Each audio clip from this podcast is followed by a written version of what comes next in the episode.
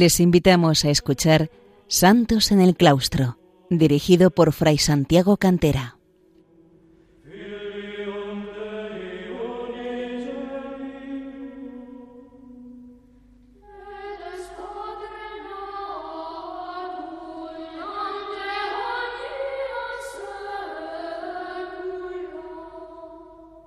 Bienvenidos, queridos oyentes de Radio María, a un programa más de Santos en el Claustro, el programa dedicado a los santos, monjes y monjas que a lo largo de la historia de la Iglesia han ido santificándose en la vida monástica, en la vida eremítica como ermitaños, como anacoretas o en la vida cenobítica, en la vida en comunidad.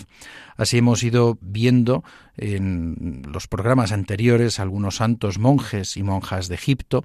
y eh, también alguna figura de Occidente relevante como San Jerónimo, San Martín de Tours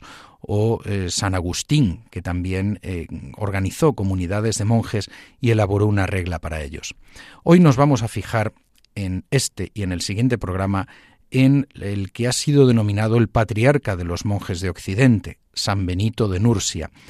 patrono de Europa, nombrado así por el Papa Pablo VI, ya anteriormente Pío XII lo había denominado Padre de Europa, y así se le venía teniendo en realidad desde muchos siglos atrás. San Benito de Nursia es una de las grandes figuras de la vida monástica en Oriente y en Occidente, puesto que también en el Oriente cristiano es venerado. San Benito eh, nace en Nursia, en la zona, en la región del Lacio, la región céntrica de Italia, la región que también, a la que también pertenece Roma,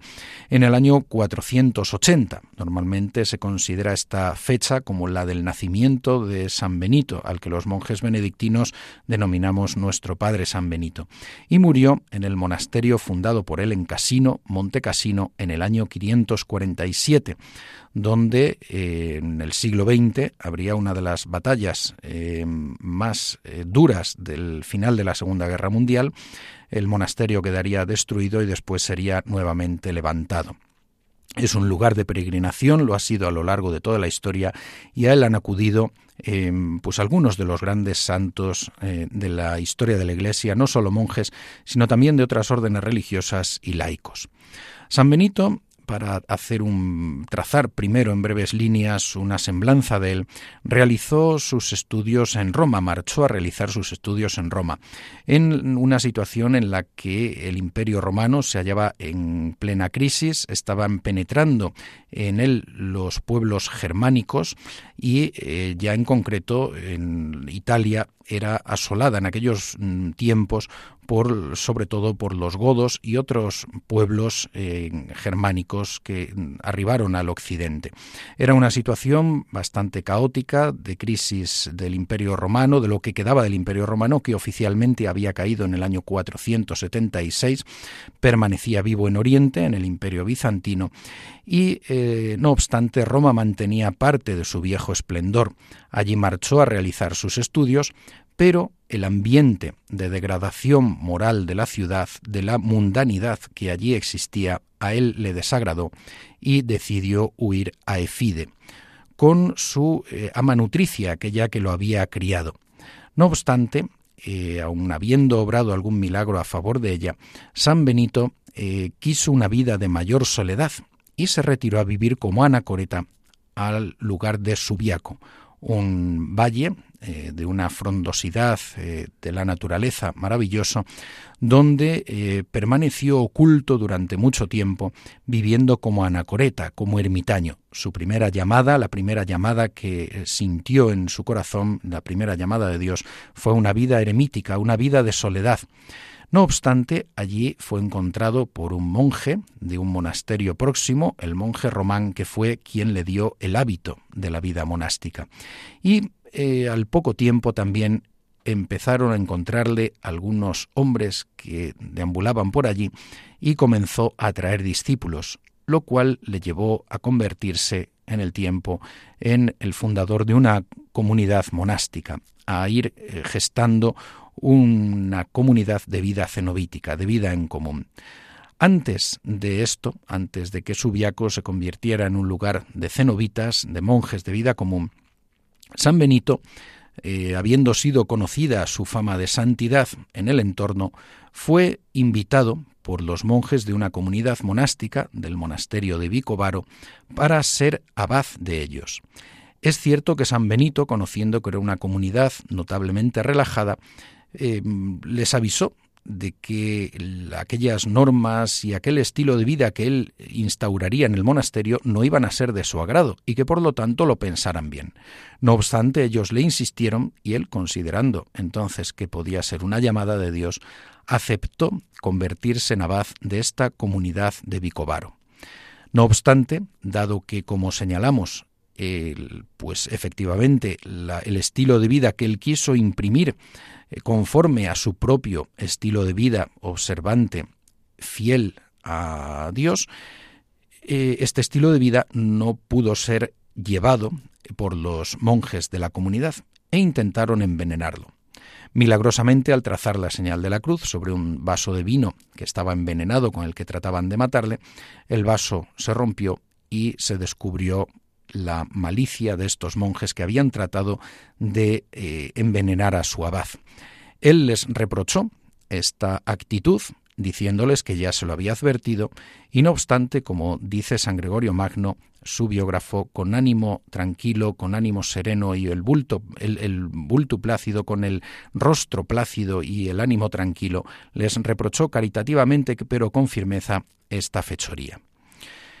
Vuelto a su viaco, Allí, al ir atrayendo discípulos, se convirtió en abad de no solo una, sino varias comunidades monásticas que fue instaurando de doce monasterios. Normalmente eh, establecía unos doce monjes en cada una por el número de los apóstoles y así se constituyó una especie de confederación, una especie de pequeña congregación de monasterios en el lugar de Subiaco. Sin embargo, las envidias de un sacerdote que habitaba allí, el sacerdote Florencio,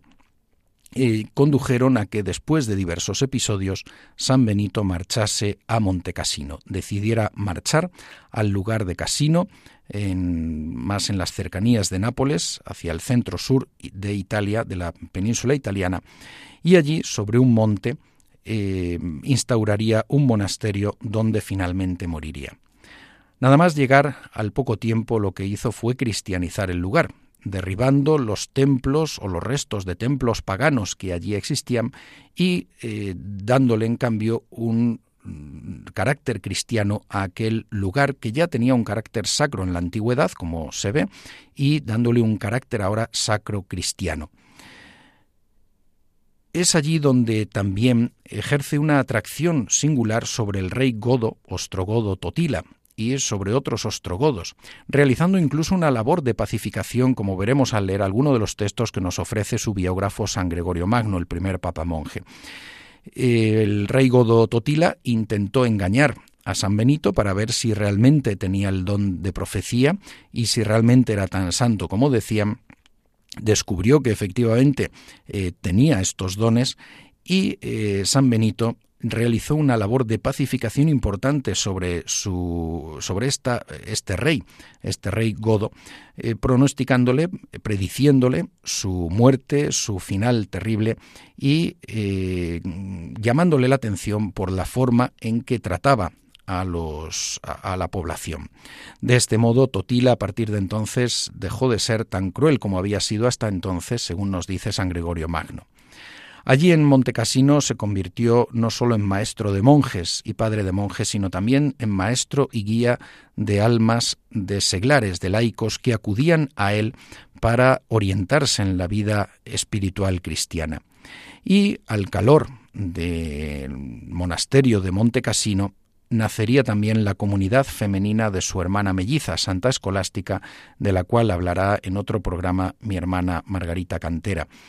Eh, la comunidad de Santa Escolástica, eh, más abajo de la de Montecassino, eh, se nos narra un episodio precioso que lo dejamos para otro programa para que ella lo cuente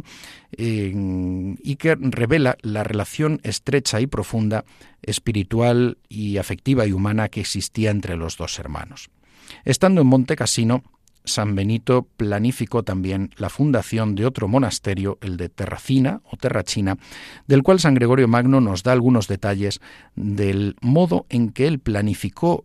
cómo construirlo y además el modo también milagroso en que eh, estos planos y este modo en que debía edificarse y con las estancias o piezas que debía tener el monasterio se eh, lo reveló eh, en sueños a algunos de sus discípulos que fueron allí como fundadores, que esperaban su llegada, pero él se adelantó por medio de un sueño en visiones, visiones a través de, sueños, revelándoles cómo debían planificar y organizar el monasterio. En todo este tiempo, San Benito lo veremos mm, lucha desde los inicios de su vida monástica con el demonio. Como las vidas de todos los antiguos monjes, el demonio es el gran enemigo de, estos eh, atletas de la fe, de estos soldados de Cristo que son los monjes, y San Benito nos mostrará cómo vencerlo y de ahí también el origen de lo que va a ser la tradición de la medalla, eh, de la cruz medalla de San Benito.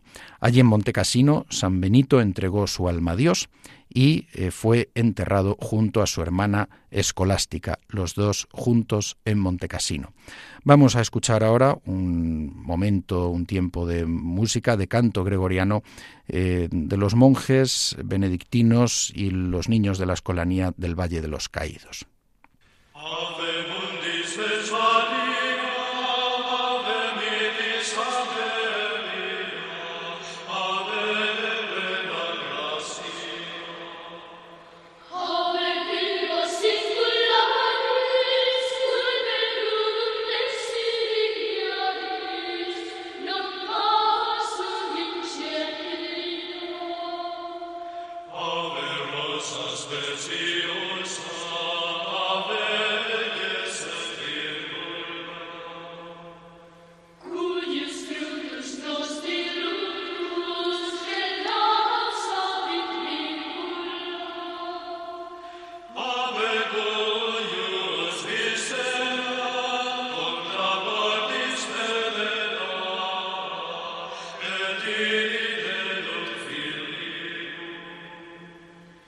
Decíamos antes que el biógrafo de San Benito es San Gregorio Magno, el primer papa monje. A él dedicaremos también un programa porque es otra de las grandes figuras de la vida monástica.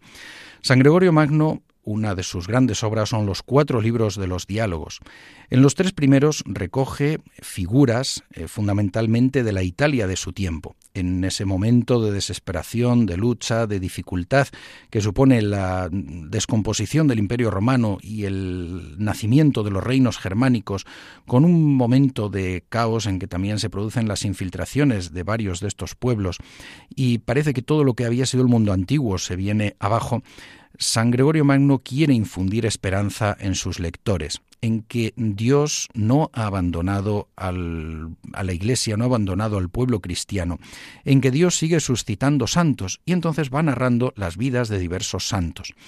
Es curioso porque a cada santo de la Italia de su tiempo, y también trata de algunos otros como San Hermenegildo en la España visigótica, mártir, le dedica normalmente uno o dos capítulos, pero a San Benito le dedicará todo el libro segundo de los diálogos, además de algún otro en otros de los libros. Es decir, resalta para él la fuerza de la figura de San Benito al que dedica no uno o dos capítulos, sino todo un libro, uno de los cuatro libros, el segundo de los diálogos. Los diálogos tienen lugar entre Gregorio y Pedro, son los intervinientes principales, que van hablando de estos santos y van sacando conclusiones morales y espirituales. San Gregorio Magno eh, es una de las grandes figuras de la Italia de su tiempo. Fue papa entre el año 590 y el 604 en el que murió. Él ya conoció la invasión de otro pueblo germánico que entra más tarde, que son los longobardos, que se asentarán en el norte de Italia y darán lugar a lo que es hoy la Lombardía. Pero eh, también San Benito es contemporáneo de otros dos grandes personajes de su tiempo. Eh, uno es Severino Boecio, a quien la Iglesia venera también como santo. Ha sido el transmisor principal de Aristóteles, del conocimiento y las obras de Aristóteles al occidente, y eh, en un primer momento, antes de, que en el siglo XIII se recuperase la obra de, Aristóteles por otras vías, y en murió en el año 524, después de que en un primer momento había sido acogido por el rey Teodorico en un intento de eh, aproximar a los godos y a los romanos y el mundo romano antiguo. Eh, Severino Boecio escribe el de Consolación y Filosofía, que en gran medida es como una, eh, un tratado de Teodicea, y en el que habla de la providencia divina. Y otro personaje contemporáneo San Benito es Casiodoro. Casiodoro fundará un monasterio, el de Esquilache, eh, al final de su vida, muere entre el año 576 o el año 582, y la vertiente de su monasterio, a diferencia de, la, de San Benito, va a ser una vertiente especialmente intelectual, queriendo recuperar todo el legado de la eh, tradición eh, cultural grecolatina unida a la cristiana y de algún modo los monasterios benedictinos después van a heredar esta, este legado de Casiodoro eh, al cultivar las bibliotecas y los escriptoria, los escritorios donde se recogerán, se copiarán obras de la antigüedad. Vamos a fijarnos en algunos textos que San Gregorio Magno nos ofrece acerca de la vida de, de San Benito. Como decía, los benedictinos llamamos nuestro padre San Benito, el prólogo de la, del libro segundo de los diálogos nos eh, acerca a la figura de este hombre que eh, es curioso cómo lo presenta, valiéndose del latín, eh, porque valiéndose del nombre de, de, Benito, nos refiere que era bendito, es decir, Benito, por nombre y por gracia. Dice él, hubo un varón de vida venerable, bendito por gracia y por nombre Benito, dotado desde su más tierna infancia de una cordura de anciano. Anticipándose en efecto por sus costumbres a la edad, jamás entregó su espíritu a ningún placer, sino que estando aún en esta tierra y pudiendo gozar libremente de los bienes temporales, despreció ya al mundo con sus flores, cual si estuviese marchito. Nacido en la región de Nursia, de buena familia, fue enviado a Roma a cursar los estudios de las ciencias liberales, pero viendo que muchos se dejaban arrastrar en el estudio por la pendiente de los vicios, retiró el pie, que casi había puesto en el umbral del mundo, por temor a que si llegaba a conseguir un poco de su ciencia, fuese después a caer también él totalmente en el fatal precipicio. Despreciando, pues, los estudios literarios, abandonó la casa y los bienes de su padre, y el y deseando agradar a solo Dios, buscó el hábito de la vida monástica. Retiróse, pues, ignorante a sabiendas y sabiamente indocto. A continuación, San Gregorio Magno dice cuáles son eh, las fuentes de las que él se vale, es decir, no es un relato que se esté inventando, sino que él aduce las fuentes directas que han conocido a San Benito y por las que él ha conocido a través de ellos eh, su vida. en el primer capítulo nos dice también cómo San Benito marchó a Subiaco algo más adelante. Dice, prefiriendo más bien sufrir las injurias del mundo que sus alabanzas y verse por Dios agobiado de trabajos, más que ensalzado por los favores de esta vida, huyó a escondidas de su nodriza y marchóse a la soledad de un lugar desierto llamado Subiaco, distante unas cuarenta millas de la ciudad de Roma, donde manan aguas frescas y transparentes. Esta abundancia de agua se recoge desde allí primeramente en un gran lago y al fin se deslizan formando un río. Mientras caminaba fugitivo en aquella dirección, le encontró en el camino cierto monje llamado Román y le preguntó a dónde iba. Y cuando conoció su designio, guardó su secreto y prestándole ayuda, dióle el hábito de la vida monástica, sirviéndole en cuanto pudo. En el capítulo sexto, San, Gregorio Magno nos describe cómo San Benito acogió entre sus filas a uno de estos godos que eh, de esta manera se integraron así en la vida de la Iglesia del momento y fueron eh, aceptados, fueron integrados en la vida de la nueva cristiandad. Y eh, nos da además algunas pautas, San Gregorio Magno aquí, de cómo el trabajo forma parte esencial de la vida monástica y el monje debe realizarlo con alegría después de un milagro que obra San Benito a favor de este godo que había perdido por el empeño que había puesto en su trabajo, eh, había perdido parte de su herramienta de trabajo en el lago y San Benito la hizo eh, subir milagrosamente, puesto que buena parte de lo, del libro de los diálogos, del segundo libro de los diálogos, como los otros también, son eh, narraciones de milagros para que se vea la fuerza de Dios que sigue eh, atendiendo a la humanidad. San Gregorio Magno nos da también unos detalles bonitos sobre unos discípulos niños que fueron entregados por sus padres para que San Benito los tutelase y los educase, niños de la nobleza romana como son en concreto los santos Mauro y Plácido, dos santos muy venerados en la tradición benedictina, patronos de los colegios y escolanías benedictinos, patronos de los noviciados benedictinos. Nos dice en el capítulo tercero, también entonces empezaron a frecuentarle algunos nobles y religiosos de la ciudad de Roma, y le ofrecieron a sus hijos para educarlos en el temor del Dios omnipotente. Fue también por aquel entonces cuando Vicio y Tértulo, varones de linaje patricio, le encomendaron a sus hijos Mauro y Plácido, dos niños de buenas esperanzas, entre los cuales el joven Mauro, dotado de buenas costumbres, empezó a ser ayudante del maestro. En cuanto a Plácido, se hallaba todavía en sus primeros años de infancia. Acerca de ellos nos narrará algún milagro eh, precioso y lleno de, humanidad y de simpatía, y en el que nos da toda una lección también sobre la obediencia y la humildad, las que van a ser las dos grandes virtudes para el monje benedictino. Más adelante también, San Gregorio Magno nos hablará de la fundación de Montecassino. Dice en concreto, la fortaleza, llamada Casino, está situada en la ladera de un alto monte que parece acoger al alcázar en su anchuroso seno y elevándose sobre tres millas de altura, levanta su cumbre hasta los cielos. Hubo allí un templo antiquísimo, en el que, según la costumbre de los antiguos gentiles, los necios rústicos del pueblo daban culto a Apolo. En torno habían crecido bosques para el culto de los demonios.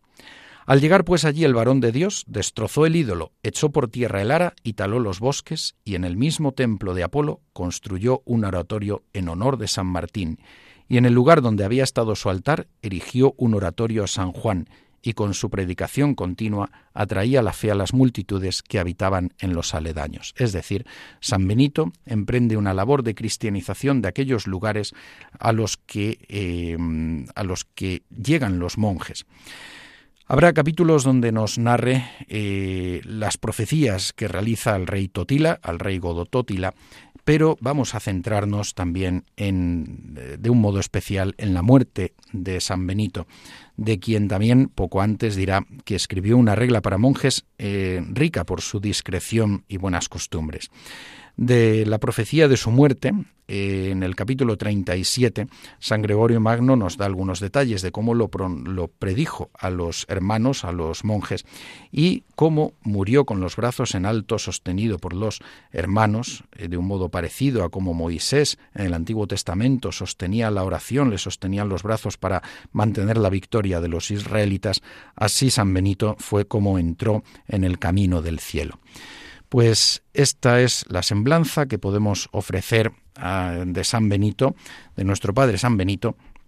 y en el programa próximo vamos a acercarnos a la regla, al gran texto que ha dejado para eh, las generaciones siguientes, donde se recogen principalmente sus enseñanzas para la vida de los monjes, pero que también tienen una gran validez para todos los cristianos. Hasta la semana que viene, si Dios quiere, por lo tanto, nos despedimos ya en este programa de Santos en el Claustro, que podrán escuchar también en el podcast, y recuerden que pueden escribir al correo electrónico santosenelclaustro arroba radiomaria.es. Santos en el Claustro, Radio María, arroba radiomaria.es. Un saludo muy afectuoso para todos.